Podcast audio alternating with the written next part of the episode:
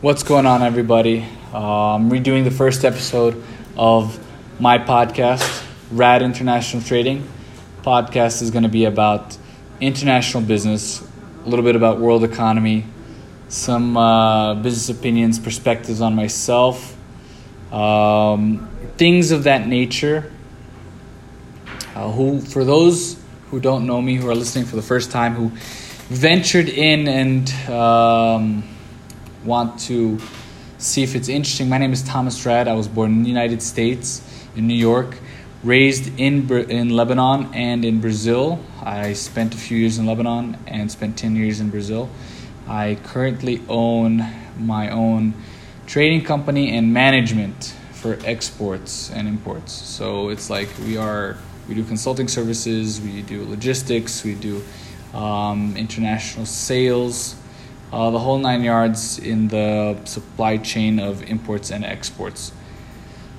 So, um, to start off, if this is it's November fifth, two thousand nineteen, Tuesday.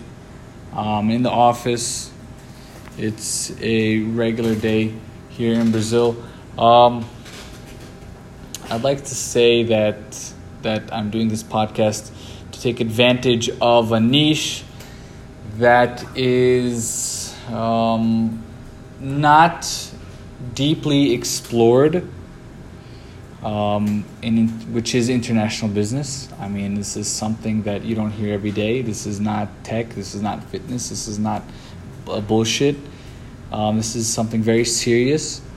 Um, I, I deal directly with uh, the exports of commodities, which more specifically coffee at the moment, but I do do other foodstuffs like pepper, rice, um, sesame seeds, uh, other spices and herbs. But my main volume is coffee, Brazilian coffee and Colombian coffee.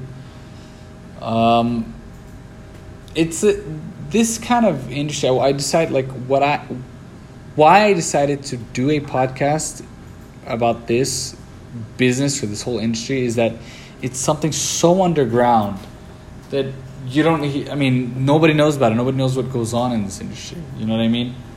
Who when you talk about trading you're thinking about those stupid uh, binary forex traders that you know that don't deserve any respect on instagram. But but you're thinking about trading you think about those things. You don't think about how food moves around the world uh, food, industrialized products, anything. How does it move around the world? How how it works? Uh, you know, the production involved. You know, costs, the whole supply chain and logistics. I mean, how many people are involved just to get a bag of chips or coffee to your house, or let's say sugar, even you know, to your house that you you know you use to put in your coffee or other foods. So I want to shed some light. I'm going to be shedding more light into this business. I'm going to talk about it. Uh, I'm going to do a lot of improvisation. It's going to be a go with the flow type of uh, podcast. I'm not. I'm no podcast specialist. Um, hopefully, I get better as we go on. But you know, as in any business or anything that you do with your life, you you don't do it. You don't wait until you're perfect to do it. You do it and you learn as you go, and you get better with it. So hopefully, uh, whoever's listening enjoys this first episode. I hope it's clear. I hope the sound is good. Um, and I hope that you tune in for the next episodes.